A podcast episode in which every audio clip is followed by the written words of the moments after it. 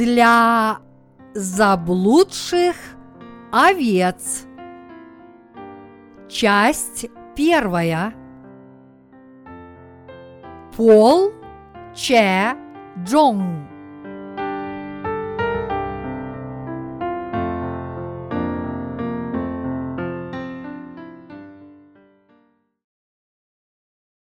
Должны ли мы пойти и умыться в купальне Силаам?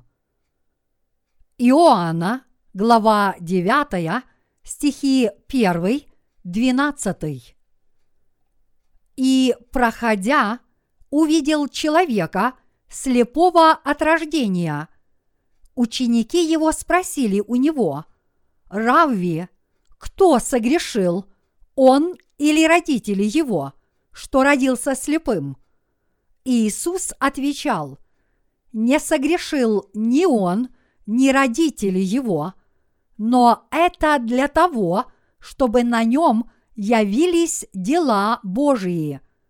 Мне должно делать дела пославшего меня, доколе есть день. Приходит ночь, когда никто не может делать. Доколе я в мире – я свет миру. Сказав это, он плюнул на землю, сделал брение из плюновения и помазал брением глаза слепому и сказал ему, «Пойди, умойся в купальне Силуам, что значит посланный». Он пошел и умылся, и пришел зрячим – Тут соседи и видевшие прежде, что он был слеп, говорили, не тот ли это, который сидел и просил милостыни? Иные говорили, это он, а иные похож на него.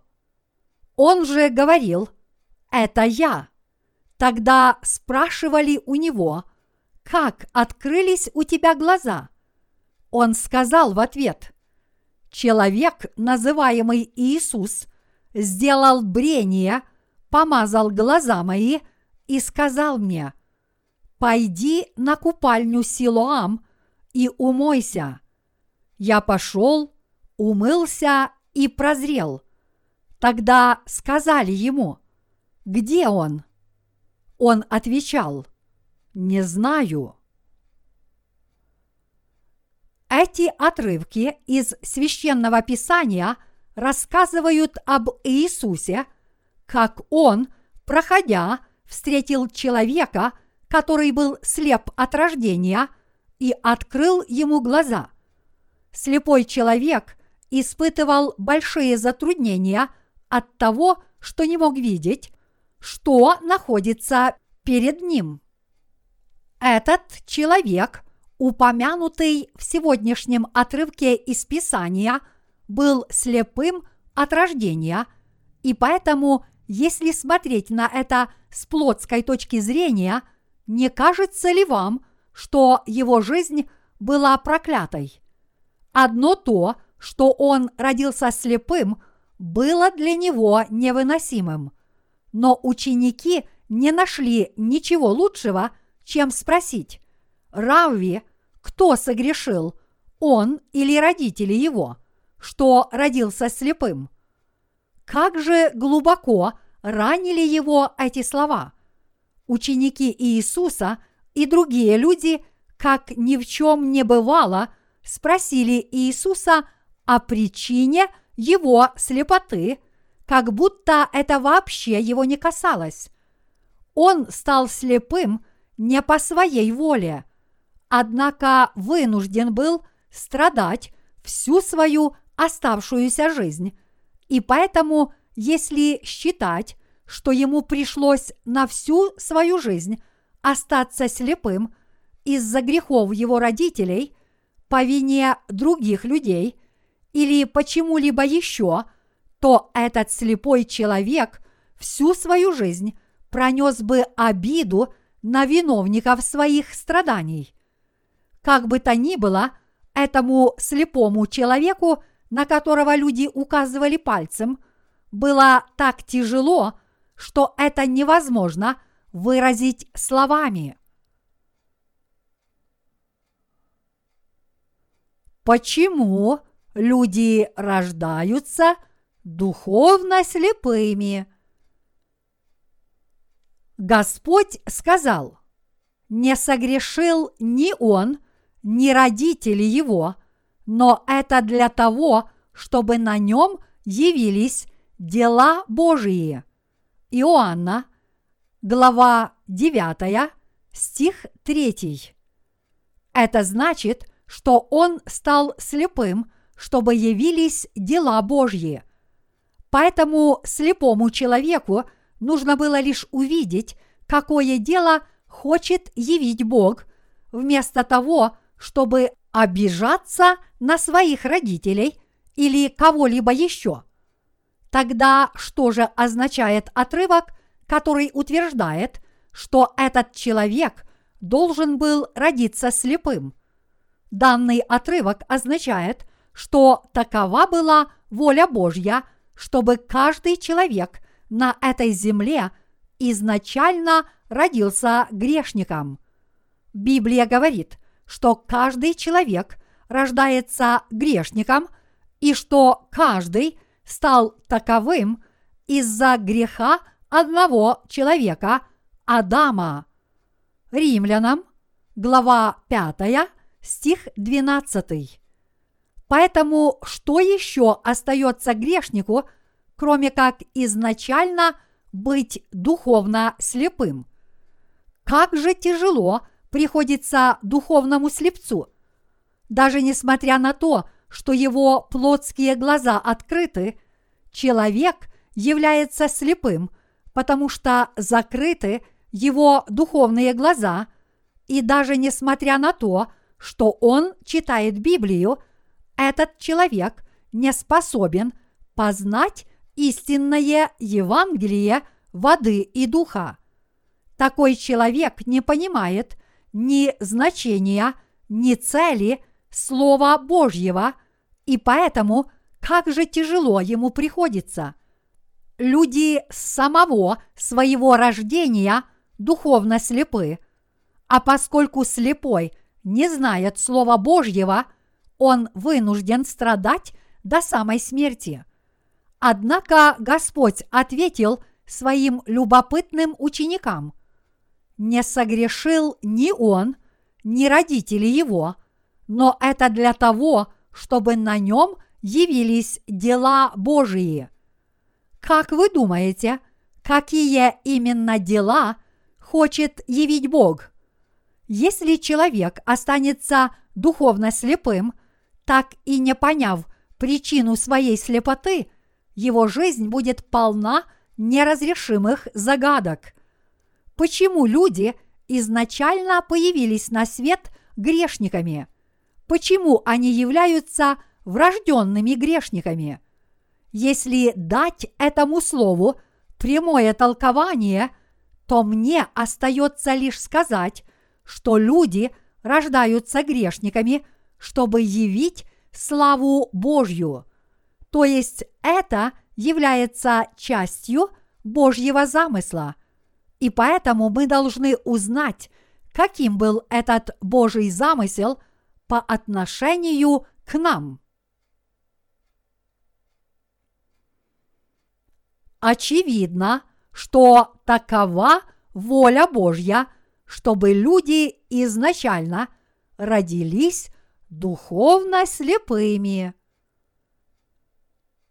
Это для того, чтобы мы стали безгрешными детьми Божьими, уверовав в прощение грехов, а именно в то, что наш Господь сошел на эту землю и искупил наши грехи водой и кровью. Что произошло бы, если бы Бог сделал так, чтобы люди родились праведниками? Божий замысел не был бы осуществлен. Также Бог не смог бы показать нам, своему творению, свою справедливость. Если бы мы родились праведниками, нам незачем было бы знать о его справедливости. Дело, которое хочет совершить Бог, состоит в следующем. Вначале Бог сотворил все сущее, а на шестой день Он сотворил человека из праха земного по своему образу. И когда Бог вдохнул ему в лицо Духа Своего, человек стал живой душой. Бог сотворил человека по своему образу и подобию, потому что Он хотел жить вместе с людьми на прекрасных небесах, вложив в их сердца стремление к вечности. Экклесиаст, глава 3, стих 11. И зная о том, что люди совершат грехопадение, Бог задумал облечь людей в благословение и сделать их своими детьми, послав Сына Своего Единородного к людям и очистив их от грехов водой, кровью и духом. Вот почему Бог попустил нам родиться на этой земле грешниками. Вот поэтому Иисус и сказал, что люди рождаются слепыми не из-за грехов их родителей или их собственных грехов, но потому, что Бог хочет явить свои дела, которые Он хочет в них сотворить. Поэтому мы, пребывая в Евангелии воды и духа, должны стать людьми, которые приносят Богу великую славу, принимая волю Божью в свои сердца и исполняя ее. Дело, которое Бог хочет осуществить в людях. Дело, которое хочет сделать Бог, это обращение грешников в детей Божьих через рождение свыше по Евангелию воды и духа. Все люди рождаются из чрева матери, но когда они уверуют в дарованное Иисусом Евангелие воды и духа и получат прощение грехов, они возродятся свыше, как дети Божьи. Это означает, что мертвые души людей возвратятся к жизни, когда их духовные глаза будут открыты силой евангельской истины. Подобно тому, как личинка цикады становится полноценной цикадой, человек тоже возрождается свыше всем сердцем, уверовав в Евангелие воды и духа после того, как он однажды родился человеческим существом. Очистившись от всех своих грехов до снежной белизны, он становится праведником и чадом Божьим. Иными словами, уверовав в Евангелие воды и духа, человек становится чадом Божьим и причастником божественного естества. Бог сказал, что это и есть рождение свыше. В окружающей природе мы наблюдаем, что живущая в воде личинка стрекозы превращается в полноценную стрекозу, а личинка мухи становится мухой.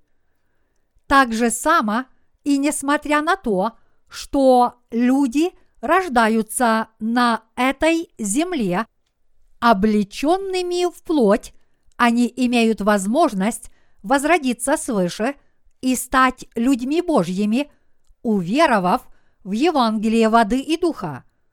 Те, кто родились свыше, как люди Божьи, могут вечно и счастливо жить в Царстве Божьем.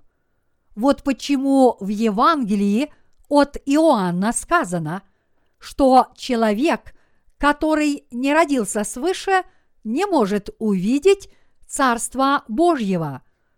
Обычно люди считают как личинок, так и мух отвратительными ползающими существами, но личинка мухи стремится к скорому преображению, глядя на летающих мух. Пройдя процесс преображения, она хочет свободно летать. Так же само и личинка цикады. Цикада живет всего две недели, но именно к этой жизни стремится личинка цикады, проводя под землей долгие шесть лет. И даже после этого она не становится цикадой в одночасье. Проведя под землей столь долгий период времени, она с большим трудом вползает на дерево, а затем вынуждена оставаться на нем в виде куколки. Вот с каким усердием она стремится стать цикадой только для того, чтобы весело стрекотать в течение одного летнего сезона, а затем умереть. Даже простое создание хочет возродиться заново. Бог позволил нам родиться свыше, как своим людям. Независимо от того, хотят того люди или нет, Бог даровал Евангелие воды и духа всему человечеству и предоставил ему прекрасную возможность родиться свыше в Иисусе Христе. И Бог ясно сказал, что грешник может стать праведником только с помощью Евангелия воды и духа. Вообще-то грешники могут родиться свыше, стать Божьими детьми и взойти на небеса, но все это находится только во власти Бога. То, что личинка становится цикадой, происходит по воле Творца. Так же само и мы с вами рождаемся на этой земле благодаря Богу. Человек не может получить прощение грехов, даже если он не грешит. Также человек не может стать праведником, полностью соблюдая закон. Как и сказано в книге Экклесиаста, глава 7, стих 20. Нет человека, праведного на земле, который делал бы добро и не грешил бы. Нет никого, кто не совершал бы грехов. Поэтому мы должны родиться свыше – как праведники, приняв волю Божью. Это можно сделать только через Евангелие воды и духа, которое даровал нам Бог. Бог делает нас праведниками. Вы должны ясно понять, что мы не можем стать праведниками, не совершая грехов, но скорее это возможно потому, что Бог сделал нас праведниками с помощью Евангелия, воды и духа. Позвольте мне повторить снова. Мы можем стать праведниками только благодаря дарованному Богом Евангелию воды и духа. Какое дело совершил для нас Господь? Прежде чем попытаться стать праведниками с помощью собственных усилий, мы должны знать, какое дело совершил для нас Господь, чтобы дать возможность нам, грешникам, родиться свыше. Для этого мы должны внимательно прислушаться к евангельскому слову о воде и духе, которое даровал нам Господь, и обратить на него пристальное внимание. Поскольку Бог спас нас Евангелием воды и духа, мы можем спастись верой в эту истину. Однако большинство христиан и далее усердно трудятся в каждой сфере деятельности, будь это молитвы или посты, миссионерская и волонтерская работа, они обретут спасение. А многие люди считают, что спасение можно объяснить следующим уравнением. Вера в Иисуса плюс собственные заслуги равняется спасение. Однако это неверная функция и неправильный ответ. Рождение грешника свыше не зависит от его дел даже на одну десятую процента. Грешник рождается свыше исключительно благодаря делу искупления, которое принадлежит Богу. Мы стали Божьими людьми и праведниками исключительно по Божьей благодати и только так. И даже если к этому прибавить хотя бы одну десятую процента наших заслуг, из этого не выйдет ничего.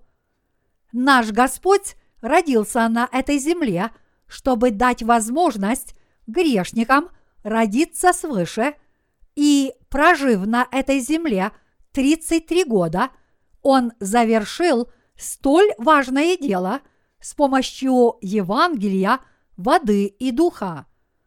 Однако люди не могут родиться свыше, потому что они не знают и не верят в дело, которое совершил Иисус поскольку они находятся в состоянии духовной слепоты, они не могут понять истинное значение Слова Божьего, даже когда читают Библию собственными глазами.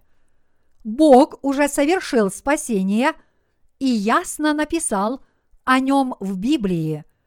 Поэтому мы должны открыть свои духовные глаза и ясно увидеть, Евангелие, которое даровал нам Бог. В сегодняшнем отрывке из Писания показано дело, которое наш Бог хочет совершить для грешников. Чтобы исцелить слепого человека, наш Господь плюнул на землю, смешал землю со слюной и помазал слепому глаза. Иисус это Бог и Творец. Все, что нужно было сделать Иисусу, это произнести слово «исцелись». Однако, неужели вы думаете, что Иисус исцелил слепого человека, плюнув на землю, замесив ее и помазав ему глаза, потому что у него не было сил? Нет, в данном отрывке – Господь это делает, чтобы нечто показать. Господь замесил землю со своей слюной и открыл глаза слепому человеку, чтобы не только свидетели исцеления слепого человека, но и люди нынешнего поколения смогли узнать тайну очищения от грехов, раскрытую в данном отрывке – и получить прощение грехов. Когда Господь плюнул на землю, смешал слюну с землей и помазал оба глаза слепого человека, он сказал, «Пойди, умойся в купальне Силаам». Иоанна, глава 9, стих 7. Слово «Силаам» переводе означает посланный. Давайте на миг представим, что среди нас сейчас есть слепой человек. Если бы я помазал ему глаза какой-нибудь землей, которую я замесил на своей слюне, а затем, если бы слепой человек пошел и умылся в пруду Силаам, но неужели его глаза и правда – открылись бы. Подобный метод не годится для лечения глаз слепого человека. Но вместо этого мы видим духовное значение этого рассказа. Этот отрывок рассказывает нам о том, какое проклятие несем на себе мы, люди, с того времени, как мы родились на этой земле. И он также рассказывает нам о том, какое проклятие нам еще уготовано. Иными словами, этот отрывок говорит нам о грехах, которые мы, люди, совершили, и о суде за эти грехи. Мы изначально родились во грехе, и коль скоро у нас есть грехи, то какова их цена? Это не что иное, как духовная смерть. Какой бы прекрасной жизнью не жил человек, и как бы хорошо он не знал Библию, если в его сердце по-прежнему есть грехи из-за того, что он не родился свыше, куда этот человек отправится в будущем? Он отправится в ад. Подобному человеку ничего не остается, кроме как быть увергнутым в озеро, горящее огнем и серой. Это проклятая жизнь. Господь говорит, что если мы, врожденные грешники, не получим прощения грехов, наша жизнь будет проклята. А если бы человек осознал свой грех? С помощью 13 главы книги Левит я объясню, какие люди совершают грехи. Левит, глава 13, объясняет, каким образом священники должны распознавать проказу, и это нечто необычное.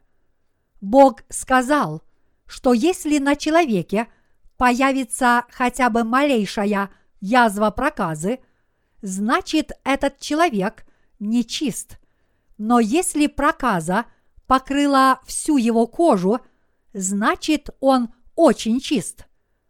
Давайте посмотрим Левит, глава 13, с 9 по 17 стихи.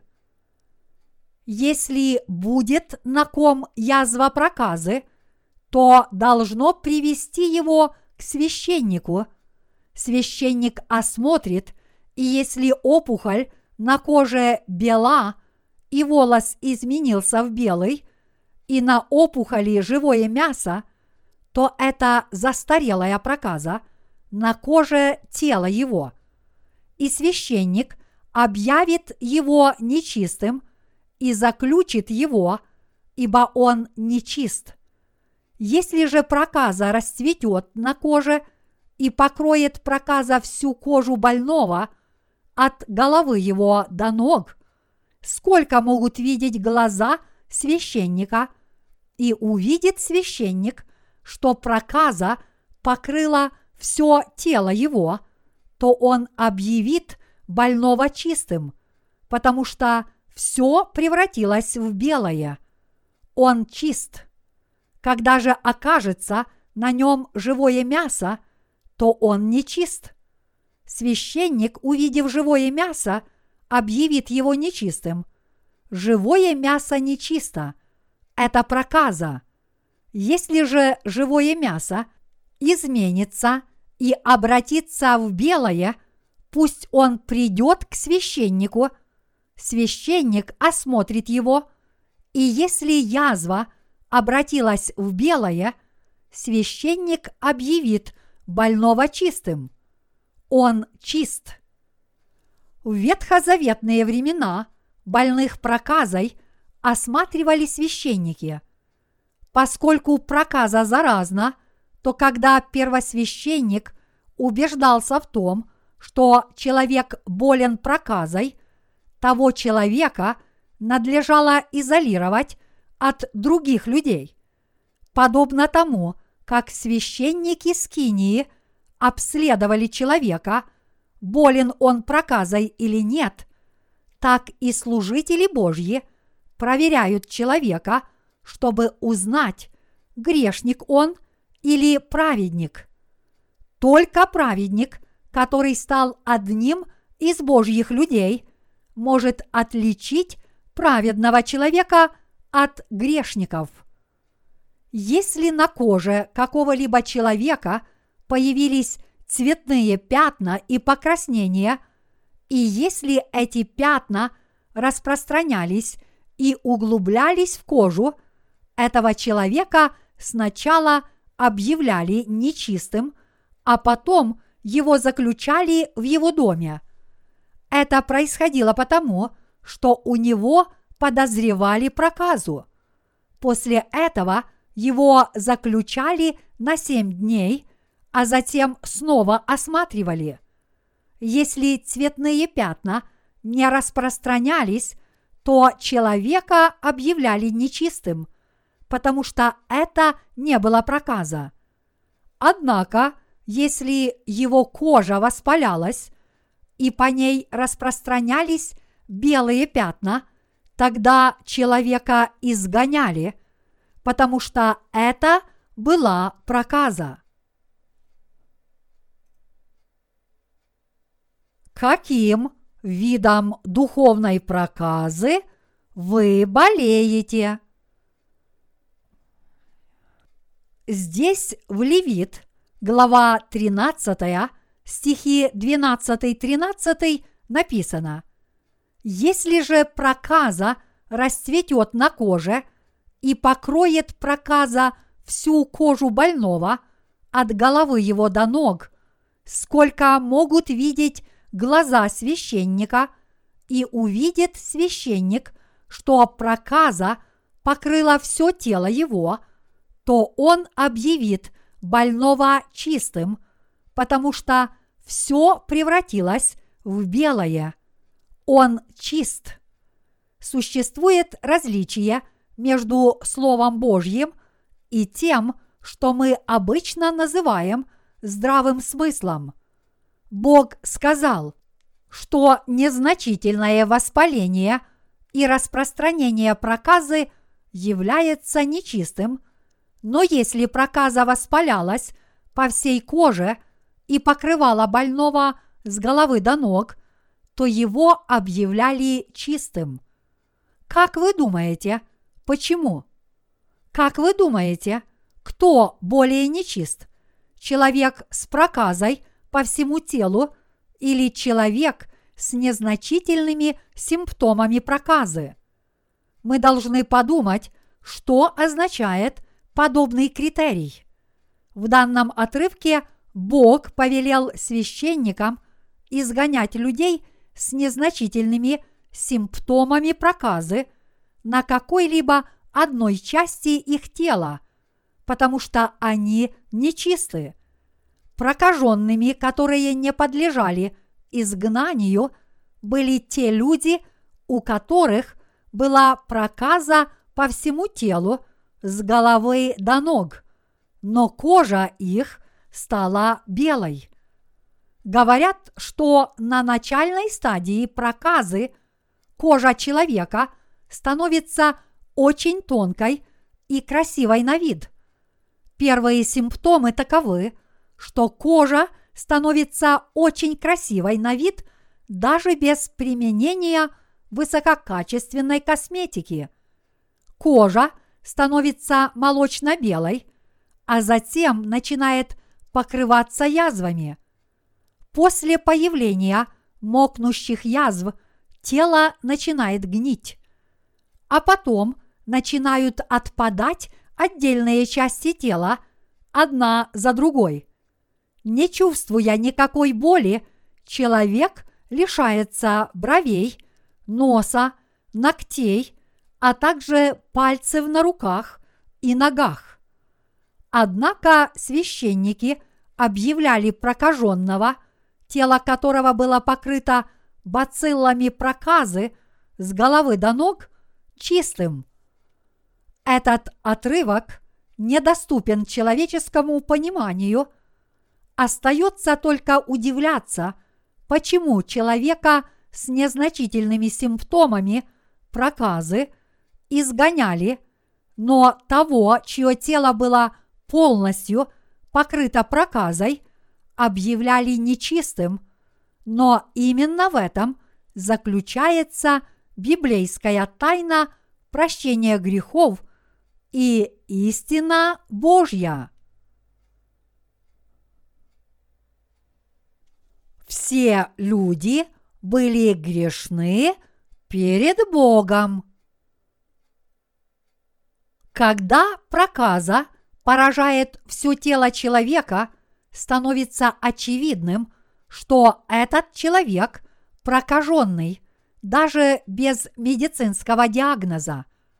И поэтому, даже если никто ему об этом не говорит, человек сам думает, увы, у меня проказа, я нуждаюсь в лечении. Однако незначительные симптомы проказы – он не принимает всерьез. Это не проказа. Я здоров. Это просто маленькое пятнышко. Наверное, это обычное накожное заболевание. Здесь мы должны задуматься над самими собой, то есть над своими грехами.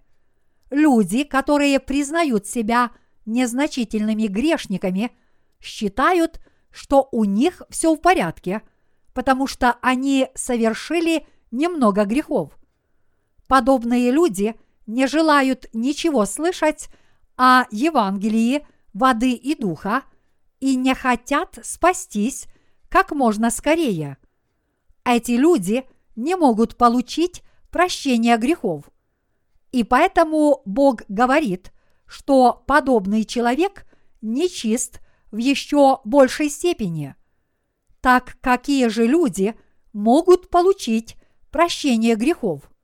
Те, которые признают себя законченными грешниками от макушки головы до пяток. Люди, которые спасаются Евангелием воды и духа, говорят, «Я законченный грешник, мне не избежать ада, у меня нет ни малейшей праведности – и никаких добродетелей, и мне нечем похвалиться. Пожалуйста, Боже, спаси меня от всех этих грехов. Библия – это книга о спасении человечества. Библия – это книга об Иисусе Христе. Это слово о прощении грехов. Это книга, которая раскрывает Божьи замыслы о нашем спасении. Библия говорит о прощении наших грехов, объясняет нам, с какой целью Бог сотворил нас, людей, и возвещает нам истину о небесах. Чтобы полностью принять это слово, мы должны знать, какими людьми мы являемся перед лицом Бога. Многие люди на этой земле верят в Иисуса. Если бы мы поздно вечером взобрались на какую-нибудь возвышенность, мы бы увидели вокруг много церквей с крестами в красном зареве бесчисленных неоновых огней. Многие из таких верующих в Иисуса считают себя – небольшими грешниками. Эти люди пытаются получить прощение грехов, приходя к Богу с теми малыми грехами, которые они совершили, и прося у Него прощения. Дорогой Бог, я совершил такие-то грехи. Только и всего. Пожалуйста, прости мне эти грехи. Вместо того, чтобы получить прощение грехов и полностью возродиться свыше, уверовав в Евангелие воды и духа, они лишь просят о прощении только тех своих грехов, которые они признают сами. Неужели подобные люди будут приняты Богом?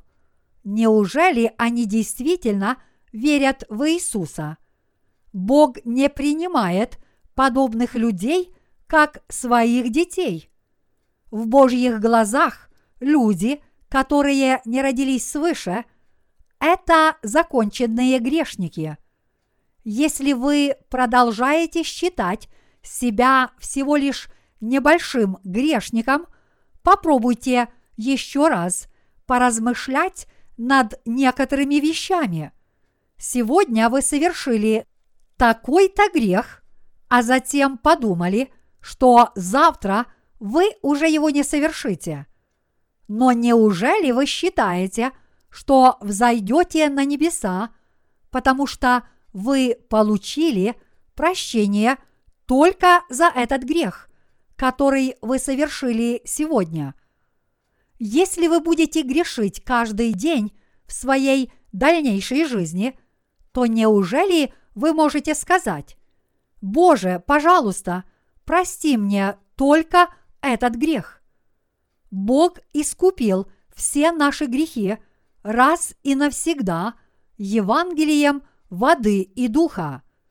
Однако, если вы пытаетесь получить прощение грехов каждый день, то неужели Иисус должен ежедневно принимать крещение – от Иоанна Крестителя и умирать за вас на кресте. Я хочу, чтобы вы еще раз об этом подумали. Наш Господь искупил наши грехи не просто на словах. Он искупил наши грехи раз и навсегда, исполнив Евангелие воды и духа. Если вы в это верите, вам не нужно умолять о прощении грехов изо дня в день. Это потому, что вы уже получили прощение всех своих грехов. Как можно говорить, что мы будем жить без грехов, если Бог простит нам всего один или два греха, которые мы совершили? Бог изгладил все наши грехи раз и навсегда – так почему же вы пытаетесь загладить оставшиеся грехи своей собственной праведностью? Бог изгладил все наши грехи на сто процентов с помощью Евангелия воды и духа. Но люди, которые не очень хорошо себя знают, что они являются законченными грешниками – молятся и взывают. Дорогой Бог, сегодня я совершил такой-то грех. Пожалуйста, очисти меня от него. Поступая подобным образом, они утверждают, что нужно получать прощение грехов каждый день.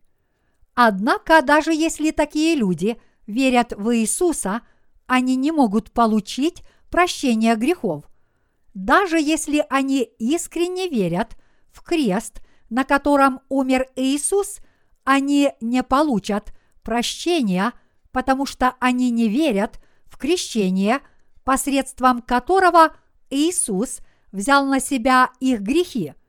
Люди обретут спасение, только искренне уверовав в то, что Господь сошел на эту землю и изгладил – все грехи мира водой и кровью. Однако, если люди будут считать себя всего лишь небольшими грешниками, они не смогут получить полного прощения грехов, потому что они не передали все свои грехи Иисусу. Когда Иисус взял на себя грех мира, приняв крещение – от Иоанна Крестителя, неужели он взял его на себя только частично? Неужели он сказал, «Ты, Иоанн Креститель, передай мне лишь небольшую часть и скажи людям, чтобы они изглаживали остальные свои грехи сами». Он никогда не говорил подобного. В то время Иисус взял на себя все грехи человечества, не оставив ни одного. Бог спас великих грешников, которым вообще ничего не оставалось, кроме как быть проклятыми и отправиться в ад, а не тех, которые могут спастись всего лишь с небольшой его помощью. Грешник может спастись верой, только если Бог искупил все его грехи. Во имя Иисуса Христа я надеюсь, что все грешники этого мира, которые слушают эту проповедь, узнают, что они являются стопроцентными грешниками и раз и навсегда решат проблему всех своих грехов, уверовав в Евангелие, принятого Господом крещения и Его крови. Наш Бог полностью изгладил грехи, которые поразили людей, стопроцентных грешников с головы до ног. Это потому, что Бог захотел послать нас на небеса. Мы должны заглянуть в сердце Божье через священное Писание. И мы должны понять сердца друг друга. Если мы не будем открывать друг другу свои сердца, ничего хорошего не получится. Поддерживать друг с другом братские отношения значит открывать сердца друг другу. Это не значит разговаривать друг с другом о положении в мире или друг над другом подшучивать. Но это когда один человек открывает другому свое сердце, а другой от всего сердца его выслушивает. И это когда люди знают, что друг у друга на сердце. Это и есть настоящее братство и настоящая любовь. Бог сказал нам, вам не избежать ада, если вы не спаслись от своих грехов Евангелием воды и духа, у вас нет иного выбора, кроме как быть проклятыми. Сказано, что люди смотрят на внешность, а Бог смотрит в глубину сердца человека. Вот почему он сказал, вы слышали, что сказано древним, не прелюбодействуй. А я говорю вам, что всякий, кто смотрит на женщину с вожделением, уже прелюбодействовал с нею в сердце своем. Матфея, глава 5, стихи 27-28. Разве вы не являетесь стопроцентным грешником, который совершил всевозможные грехи в своем сердце, а также на деле? Или же вы пока еще 50-процентный грешник? Мы стопроцентные грешники. Но коль скоро наш Бог полностью искупил наши грехи на сто процентов, мы теперь стали праведниками. Уверовав в Евангелие воды и духа, мы стали совершенными раз и навсегда. Если мы задумаемся о том, какими людьми мы являемся перед Богом, прежде чем родиться свыше, по вере в Евангелие воды и духа, мы вынуждены будем признать себя абсолютно бесполезными людьми, которым уготован ад. С Божьей точки зрения люди, сердца которых грешны хотя бы на одну десятую процента, Божьими людьми не являются. И поэтому сказано, что наш Господь сошел на эту землю, чтобы спасти грешников. Насколько же грешны эти грешники? На сто процентов. Наш Господь пришел спасти стопроцентных грешников. Признаем мы Евангелие воды и духа или нет, но с Божьей точки зрения мы были врожденными грешниками. В Божьих глазах мы были стопроцентными грешниками, потому что мы родились с грехами, унаследованными от своих родителей, даже если сами мы не грешим. Дорогие единоверцы, понимаете ли вы это? С Божьей точки зрения мы являемся стопроцентными грешниками. По этой причине наш Господь помазал глаза слепого человека смесью земли со своей слюной, а затем велел ему пойти и умыться в купальне Силуам. Настоящая вера. Почему Господь велел слепому человеку пойти и умыться в купальне Силаам? Как нам известно, апостолы появились в Новом Завете. Слово «апостол» означает «посланный Богом». Силуам тоже значит «посланный».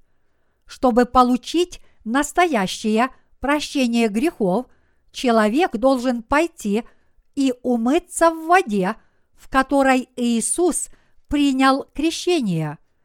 Человек не выздоровеет, если просто пойдет и умоется в купальне Силаам, ничего не зная об истине. Конечно, слепой человек исцелился, потому что послушался Господнего Слова. Но в действительности наш Господь, плюнув на землю и замесив землю со слюной, даровал грешнику прощение грехов, которое позволило ему исцелиться от болезни грехов. Уверовав в это, мы получили прощение грехов. Только когда люди встретят служителей Божьих, которые получили прощение грехов, то есть посланных Богом, они смогут ясно понять, что они действительно грешники, и что если они сейчас умрут, они отправятся в ад. Поэтому они должны выслушать Евангелие воды и духа, которое им поведают служители Божьи.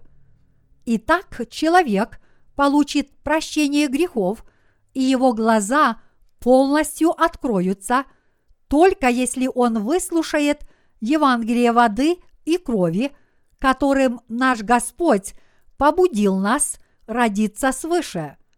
Подобно тому, как у слепого человека полностью открылись глаза после того, как Иисус помазал их смесью земли со своей слюной и велел ему пойти и умыться в купальне Силаам, мы тоже сможем открыть свои духовные глаза, если уверуем в Евангелие воды и духа, которое гласит, что Иисус принял крещение и умер за нас на кресте. Вот что говорит нам Господь. Понимаете ли вы это? Каким бы отвратительным и нечестивым ни был грешник, если этот человек услышит Евангелие воды и духа от тех, кто родились свыше, благодаря этому Евангелию и уверует в него, он сможет получить прощение грехов. Подобно тому, как слепой человек не может читать Библию, как бы он ни старался, грешник не может ни истолковать Слово Божье самостоятельно, ни понять истину, которая содержится в Библии. Потому такой человек должен выслушать Слово Божье от тех, кто истинно родились свыше, уверовав в Евангелие воды и духа и с верой его принять.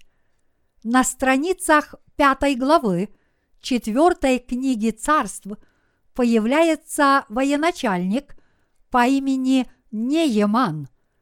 Он был военачальником сирийского войска и был великим и уважаемым человеком в глазах своего господина, потому что он однажды одержал победу для царя сирийского.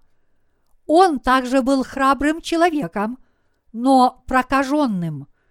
Несмотря на то, что у него было все, что ему было необходимо на этой земле, он страдал от этой болезни. И вот, чтобы исцелиться от своей болезни, он пошел искать Елисея, служителя Божьего. Нееман считал, что проказа пройдет, если только Елисей выйдет к нему лично, возложит руки ему на голову, помолится иными языками и скажет «Лади-лади-ла-ла», и он отправился в долгий путь в Израиль.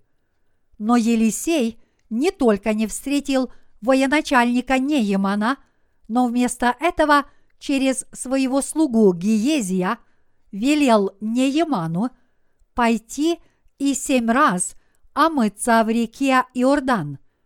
Услышав это, Нееман поначалу разгневался.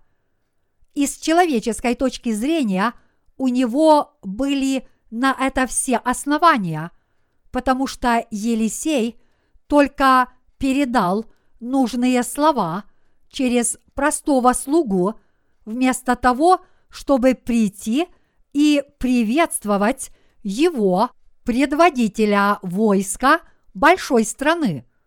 И поэтому он решил возвращаться в свою страну. Но тогда один из его слуг отговорил его от этого. Слуги убедили военачальника Неемана следующими словами. «Отец мой, если бы что-нибудь важное сказал тебе пророк, то не сделал ли бы ты? А тем более, когда он сказал тебе только «омойся» и будешь чист.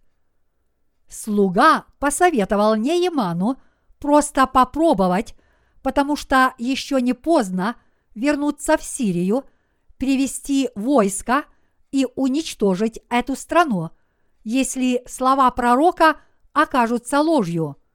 Услышав эти слова, военачальник Нееман решил, что у них есть доля правды.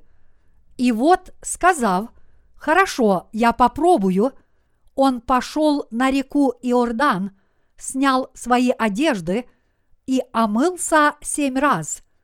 После этого он исцелился от проказы, а его тело обновилось, как тело маленького ребенка.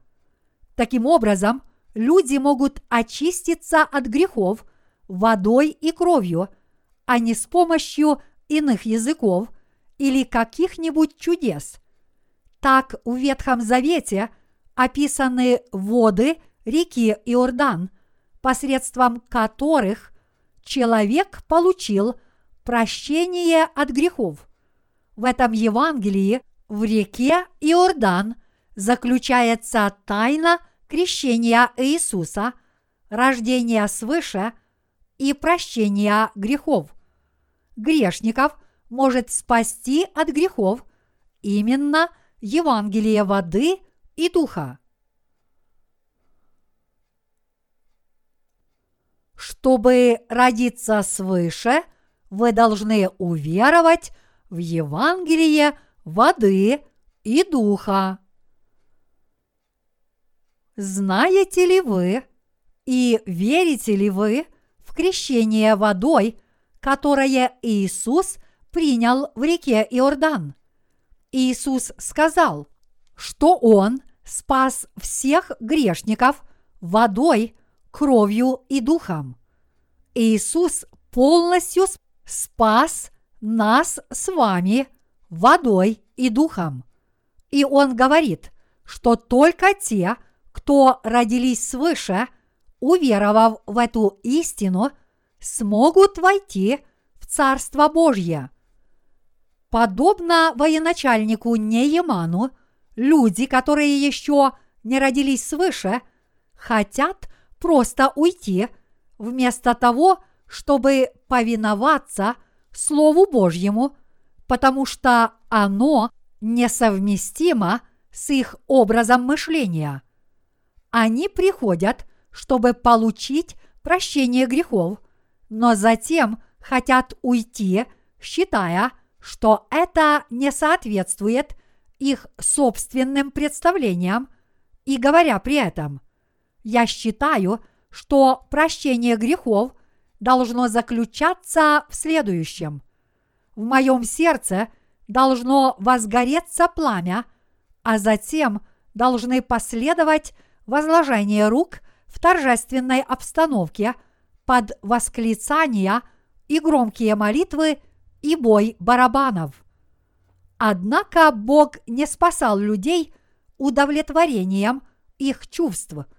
Если человек хочет обрести спасение, удовлетворяя свои чувства, это ложное спасение. Если вы хотите получить прощение грехов, вы должны отвергнуть свои помыслы. Но если вы дерзнете получить прощение грехов, руководствуясь своими помыслами, вы никогда в этом не преуспеете. Если вы не отвергнете свои помыслы и не уверуете в Евангелие воды и духа, которым Господь искупил все ваши грехи, вы неизбежно попадете в ад.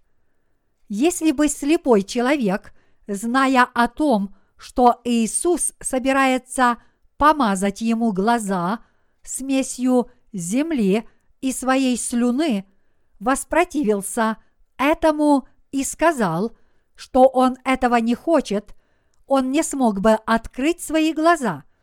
Если бы он подумал, меня презирают за то, что я родился слепым, а ты хочешь помазать мне глаза смесью земли и слюны. Неужели ты считаешь, что у слепого нет самоуважения? И если бы он сказал с чувством уязвленной гордости, даже если я и не смогу открыть глаза, пусть будет так. Я не хочу и не буду участвовать в таком скверном деле.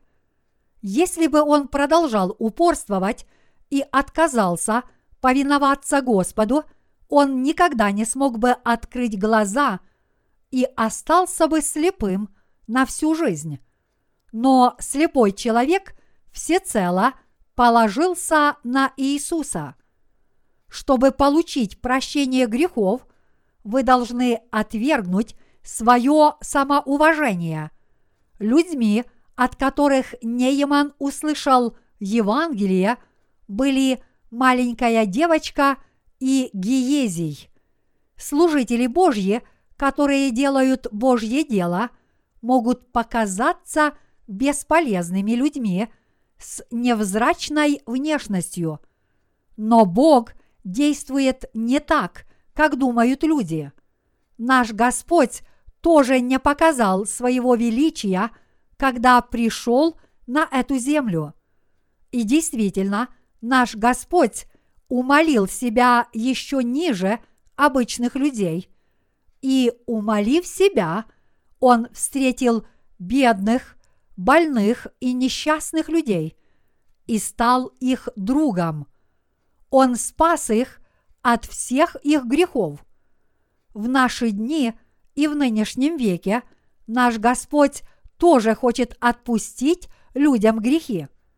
Подобно тому, как Он пребывал с незначительными людьми, когда был на этой земле около двух тысяч лет назад – он по-прежнему хочет быть вместе с людьми, которые обладают кротким сердцем и осознают себя законченными грешниками.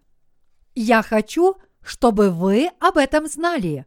Я имею в виду, что для того, чтобы получить прощение грехов, вы должны отвергнуть свои помыслы. Люди, кем бы они ни были – руководствуются своими собственными идеями и критериями. Неужели и вы придерживаетесь критерия, который гласит «человек получит прощение грехов таким-то и таким-то образом»? Вы должны это отвергнуть. Чтобы родиться свыше, вы должны отвергнуть все свои правила жизни, критерии и идеи. Вы должны все это отвергнуть, а затем уверовать в Евангелие воды и духа, которое дарует вам Бог. Господь сказал слепому человеку, «Пойди и умойся в купальне Силуам». Это означает, что мы должны встретить посланных Богом апостолов, то есть людей, которые были посланы Богом. Иными словами, это означает, что вы должны встретить тех, кто получили прощение грехов, уверовав в Евангелие воды и духа прежде вас. Когда вы встретите праведного человека, который получил прощение грехов, уверовав в Евангелие воды и духа, вы обязательно сможете получить прощение грехов. Силаам означает служителей Божьих, которые распространяют Евангелие правды Божьей. А под слепым подразумеваются грешники, которые должны получить прощение грехов. Каждый грешник обязательно должен встретить людей, которые распространяют Евангелие воды и духа. Сегодняшний отрывок Писания из 9 главы Евангелия от Иоанна говорит именно об этом.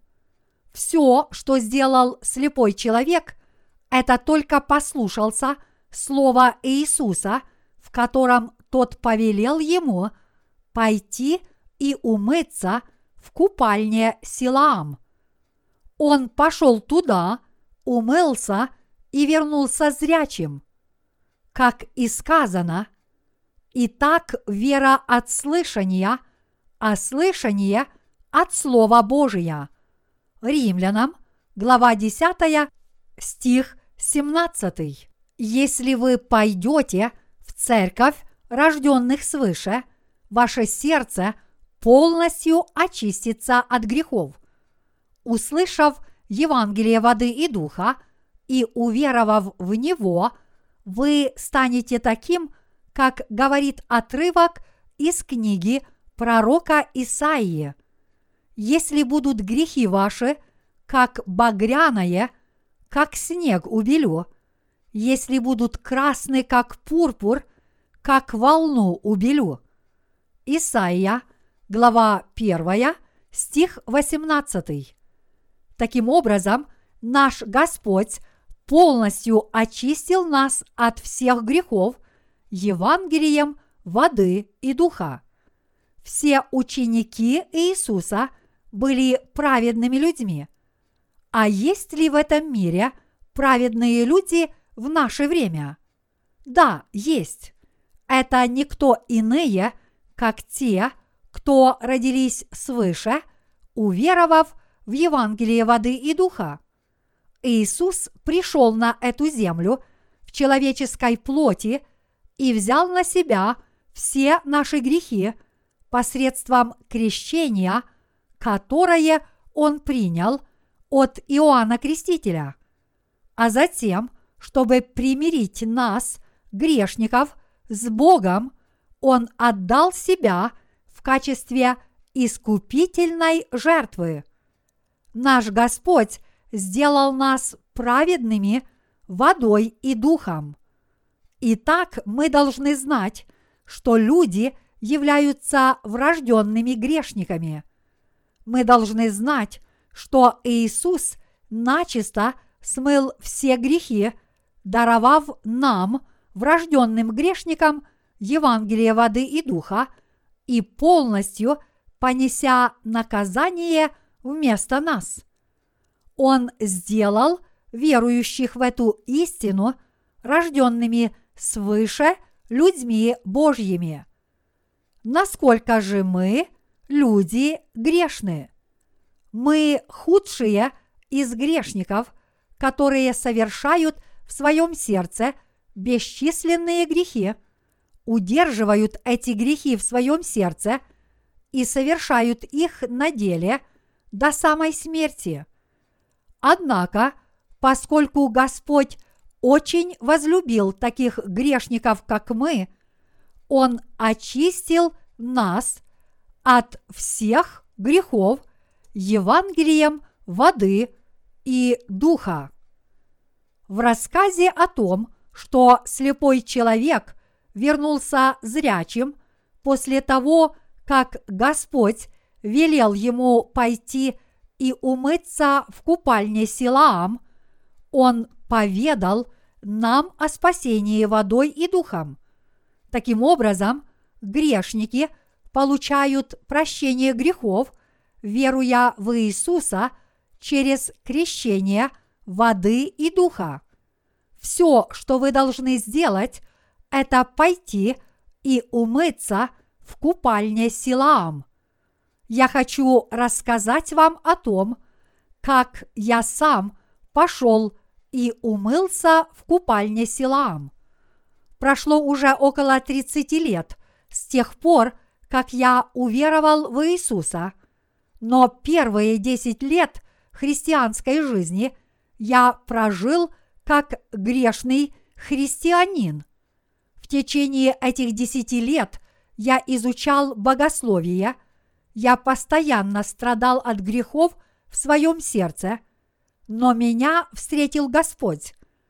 Когда я читал Библию до того, как родился свыше, я не мог понять истинного значения слова, потому что я был духовно слеп до такой степени, что мог видеть только черные буквы и белую бумагу. Иногда я читал Библию с выражением, но получал чувство удовлетворения – лишь ненадолго. В большинстве случаев я просто бессмысленно смотрел на страницы. Черное – это просто буквы, а белое – это просто бумага. Это свойственно всем тем, кто верит в Иисуса, не родившись свыше. Поначалу их вера в Иисуса очень крепка, но со временем она ослабевает из-за грехов, которые по-прежнему остаются в их сердцах. Постоянные мучения из-за грехов в своем сердце, несмотря на веру в Иисуса, это явное доказательство того, что человек не родился свыше. Из-за того, что я тогда верил только в кровь на кресте, не зная Евангелия воды и духа, я тоже не мог получить прощения грехов. Однако, когда вы получите прощение грехов через Евангелие воды и духа, вас больше не будет волновать проблема греха. Это потому, что все уже решено. Чтобы получить прощения грехов, вы должны тщательно проверить себя, чтобы увидеть, действительно ли вы признаете себя грешником, который неизбежно попадет в ад. Только так вы сможете получить прощение грехов после того, как услышите Евангелие. Но если вы не поймете, каким великим грешником – вы являетесь из-за того, что ваши грехи не вышли наружу из глубины ваших сердец, вы не сможете стать на сто процентов совершенным праведным человеком.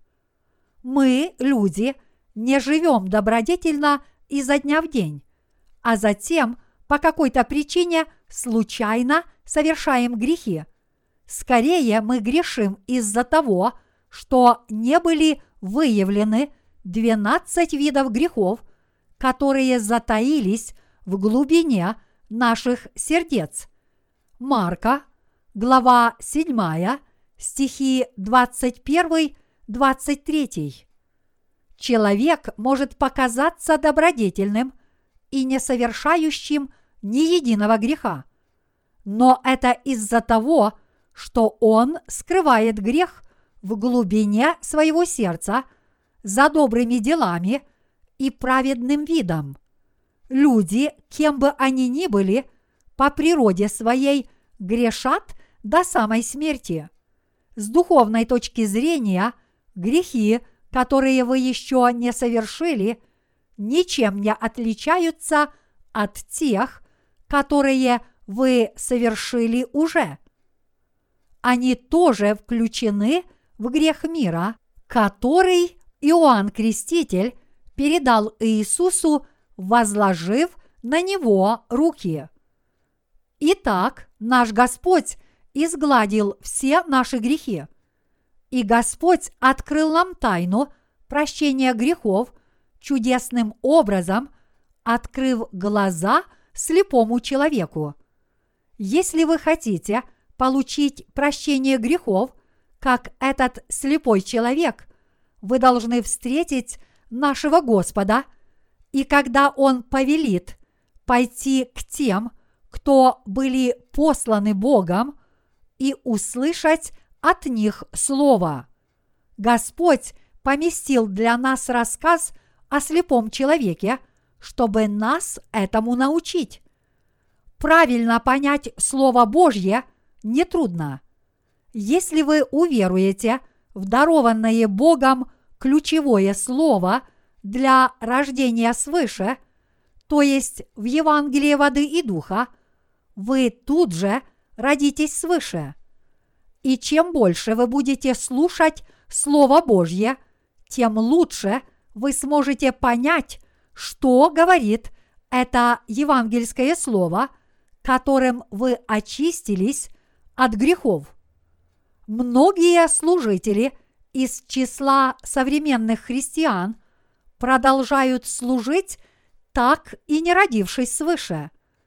Из-за того, что они служат, так и не родившись свыше, они даже не знают, родились ли свыше их последователи. Открыв Писание, вы увидите, что оно называет лжепастырей, которые не могут духовно отличить овец от козлов наемниками.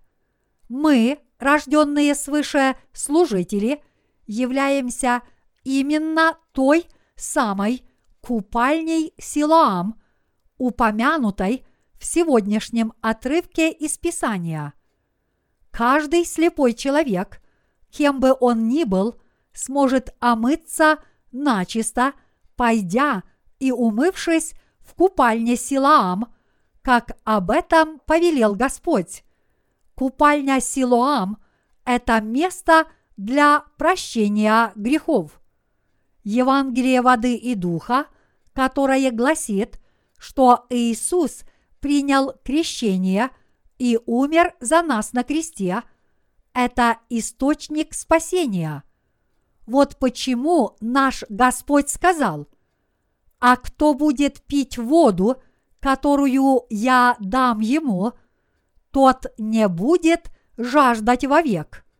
Но вода, которую я дам ему, сделается в нем источником воды, текущей в жизнь вечную. Иоанна, глава 4, стих 14. Источник воды, текущей в жизнь вечную, таков, что чем больше вы из него черпаете, тем больше радости он вам приносит. Вы тоже сможете это понять, когда получите прощение грехов. Дорогие единоверцы, пойдите и умойтесь в купальне Силуам. Неужели вы не хотите открыть свои глаза, пойдя и умывшись в купальне Силаам после того, как Иисус помазал вам глаза смесью глины и слюны. Пусть все из вас родятся свыше и откроют свои духовные глаза, придя в Церковь Божью прямо сейчас, услышав Евангелие воды и духа и уверовав в него, признав себя законченными грешниками и обретя настоящую веру, вы сможете услышать Слово Божье и получить полное прощение всех своих многочисленных грехов, подобных черной туче. Чтобы это сделать, вы должны пойти и духовно очиститься от своих грехов в купальне Силаам. С духовной точки зрения, купальня Силуам означает те, кто были посланы Богом. Ныне вы должны уверовать в Евангелие воды и духа с помощью тех, кто уверовал в правду Божью прежде вас. Это потому, что если вы уверуете в Евангелие воды и духа, вы полностью очиститесь от грехов.